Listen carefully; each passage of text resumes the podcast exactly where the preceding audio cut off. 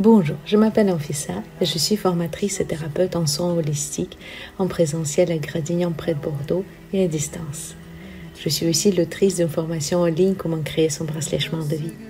Dans ce podcast, moi-même et d'autres thérapeutes que j'invite, partageons notre expérience, nos difficultés et nos victoires que nous rencontrons au quotidien dans nos métiers. Ma mission est de vous guider pour éclore et rayonner votre soi intérieur. Bonne écoute Bonjour. Notre thème aujourd'hui, c'est devenir un thérapeute holistique. Je me rappelle à mes débuts, j'avais tellement envie de poser mille et une questions à un thérapeute, déjà installé, déjà au travail. Et je sais que je n'étais pas seule dans ce cas-là. Je me rappelle, j'ai même envoyé quelques mails, mais qui restaient malheureusement sans réponse. Et euh, une fois, lors d'un salon de bien-être, j'ai posé la question à une de mes confrères et euh, qui était très fâchée que comment je me permets de lui poser la question parce que je suis une concurrente. Et à ce moment-là, euh, je me suis donné la parole qu'à chaque fois qu'on s'adresse vers moi, je vais prendre le temps de répondre aux questions. Et le but de ce podcast aussi, après je le fais bien sûr avec mes moyens, je travaille, euh, je travaille pas tout à fait seule, euh, je fais appel euh, freelance pour certaines choses, mais le plus souvent je suis seule et surtout cabinet, je suis seule. Donc je fais avec le temps que j'ai. Et c'est d'ailleurs pour ça que j'ai créé ce podcast et je suis en train d'écrire une formation pour justement répondre à toutes ces questions. Mais je peux vous dire que je suis très ouverte euh, à ça. Donc certaines questions, on ose les poser et d'autres non.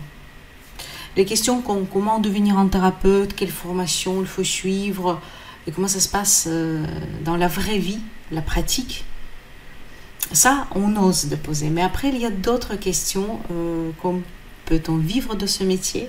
Combien gagne un thérapeute? Qu'est-ce que c'est juste un thérapeute holistique?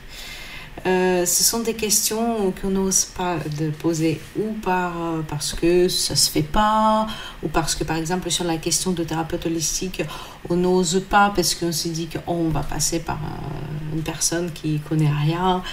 Et si vous pouvez poser toutes les questions je vous invite à le faire et je vous souhaite que votre interlocuteur sera ouvert à ça aussi parce que c'est tout à fait normal. Je vous rappelle et je rappelle je dis toujours ça à mes élèves tout ce que vous savez aujourd'hui, vous avez appris un jour. Ça ne vous a pas descendu du ciel comme ça, donc c'est normal de ne pas savoir.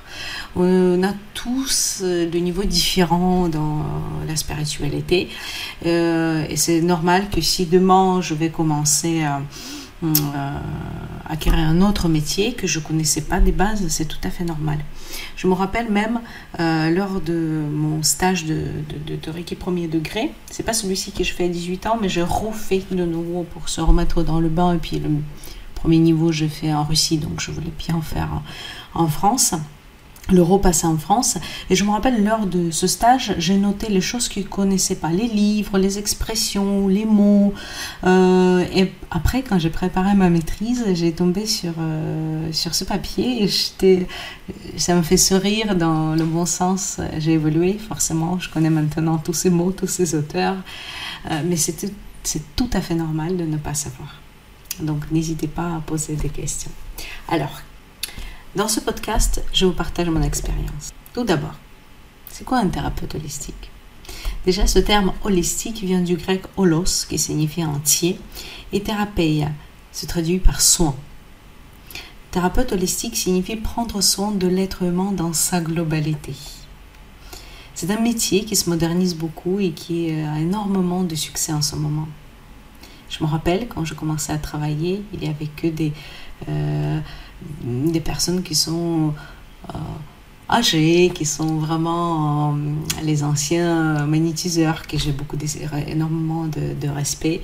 Mais euh, je me rappelle qu'il y avait ces personnes-là et maintenant il y a beaucoup beaucoup de jeunes et c'est super. Je travaille par exemple dans un centre avec des deux personnes qui sont très très jeunes, vraiment 18, 20 ans, ils sont déjà ouverts. Je dis mais quelle chance, c'est impressionnant. Je suis très contente et c'est super chance euh, de venir vers, euh, ce métier-là, si tôt. Chaque thérapeute va utiliser hum, ses propres outils et techniques. Et en ce, qui me concerne, durant mes séances de libération psychocorporelle émotionnelle au cabinet, j'utilise mes connaissances en PNL, Reiki, Laochi et Rituel Isis. Donc thérapeute, il peut utiliser plusieurs techniques. Ce sont des techniques qui parlent à moi, mais il y a plein d'autres qui sont tout aussi génialissimes et que je vous invite aussi euh, à découvrir à l'occasion euh, ou si vous en ressentez euh, le besoin tout simplement. Il y aura seulement une ou plusieurs techniques qui vous parleront et qui vous adopterez et qui sait, peut-être vous en ferez votre métier un jour, si ce n'est pas déjà le cas. Presque tous les thérapeutes ont vécu dans leur vie différentes blessures. Souvent, elles ont surmonté beaucoup de difficultés et c'est pour cela qu'ils peuvent partager des outils qui ont marché pour eux et qui les ont poussés à suivre des formations et à apprendre certaines méthodes. Alors, si vous avez le projet de devenir un thérapeute, ou peut-être que vous l'êtes déjà et vous débutez dans ce nouveau métier, alors ce podcast peut vous aider à vous donner quelques pistes de réflexion. Aujourd'hui, je vous propose de commencer avec une petite expérience. Je vous invite à poser des choses sur un papier. Ça sera votre première étape, votre premier pas pour commencer ce grand projet. Tout d'abord, on va faire un SWOT. Ça s'écrit S-W-O-T de votre parcours. Déjà, qu'est-ce que c'est le SWOT? Donc là, vous allez voir, je vais vous donner vraiment une définition officielle.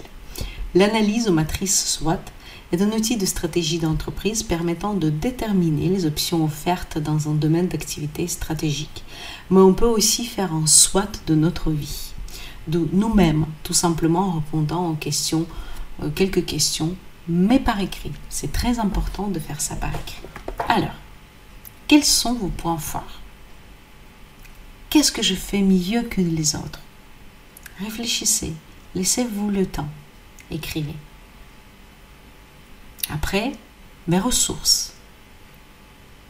Le temps, les connaissances, formation, diplôme acquis et plein d'autres. Quelles sont vos ressources? Quelles sont vos victoires? C'est super important parce qu'on passe souvent à côté de nos victoires. Mes points forts selon mon entourage. Questionnez votre entourage. Questionnez vos amis, maman, papa. Quels sont, selon eux, vos points forts? Est-ce que j'ai un raison? Des connaissances. Et après, la question qui fâche, quels sont mes points faibles? De toute façon, c'est votre travail personnel. Il n'y a que vous. Donc, vraiment, soyez euh, honnête. Par exemple, je déteste vendre, je déteste prospecter, euh, je vais faire la grasse matinée, ou d'autres. Vraiment, il faut, il faut les connaître. C'est pas toutes les personnes, ils ont les points faibles, c'est normal. Donc, quels sont les vôtres? Selon votre entourage, quels sont vos points faibles? Demandez peut-être pas les connaissances, mais vous pouvez peut-être demander des amis, peut-être maman, papa. Euh, dites-les euh, que vous êtes euh, vraiment ouverte, ouvert d'entendre ça. Euh, c'est dur, mais c'est très intéressant comme expérience parce que ça vous permet de vous connaître aussi et euh, le regard qui portent les gens autour de vous. Vous pouvez même faire ça par mail, vous pouvez faire ça.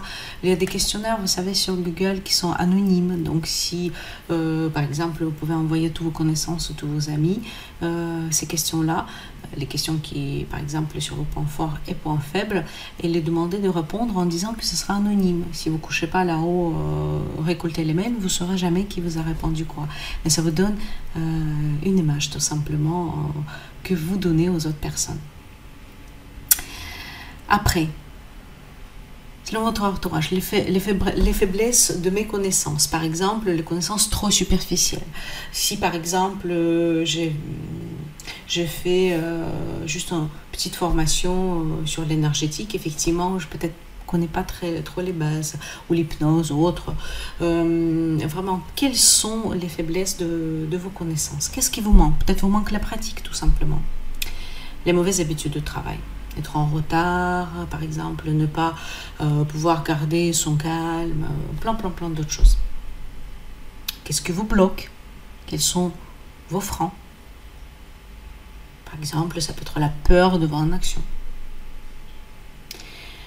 J'ai remarqué qu'il y a beaucoup de personnes qui font 150 formations et qui ne les mettent jamais ou presque en pratique.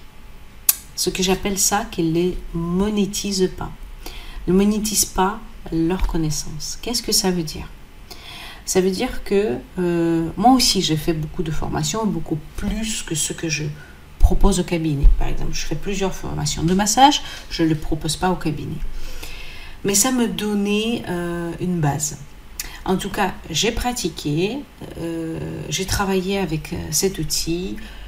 À un moment donné, ça me convenait, peut-être que ça ne vous convient pas, mais au moins vous testez, vous mettez en pratique et peut-être vous utilisez à un moment donné dans votre métier. Il y a des personnes qui aiment, qui veulent toujours apprendre encore plus, encore plus, encore plus avant de commencer. Attention, je ne dis pas qu'apprendre c'est mal, surtout pas. Mais il faut mettre en pratique vos connaissances le plus rapidement possible, parce qu'on oublie. Le slogan que j'aime beaucoup est Solviture ambulante et résolue en marchant. En faisant et en pratiquant quelque chose, vous continuez d'apprendre, vous affinez vos connaissances. Si vous ne pratiquez pas, vous oubliez très rapidement la bonne partie. Attention, parce qu'il y a aussi des personnes qui arrêtent de se former et donc arrêtent de se progresser important, c'est de ne pas tomber dans des extrêmes. Il y a des personnes qui font que des formations ils n'ont pas le temps de pratiquer, de, de vraiment le ressentir, et d'autres qui ne font pas du tout. Le chemin du milieu est toujours le plus juste, vous savez.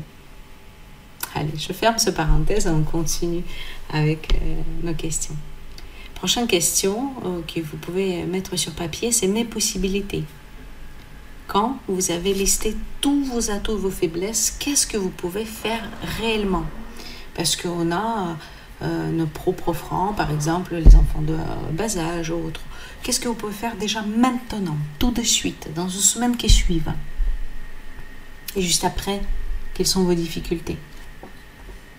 Sincèrement, je vous conseille vraiment de faire déjà ce SWOT et après déjà de poser toutes ces questions. Parce que plus vous allez poser des bases, plus simple ça sera après. Et voici pour aujourd'hui.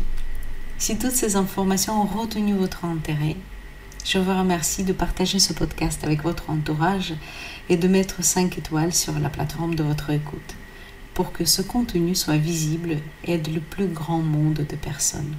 Je vous remercie pour ça infiniment. N'hésitez pas aussi de me mettre dans les commentaires ou de m'écrire tout simplement depuis mon site.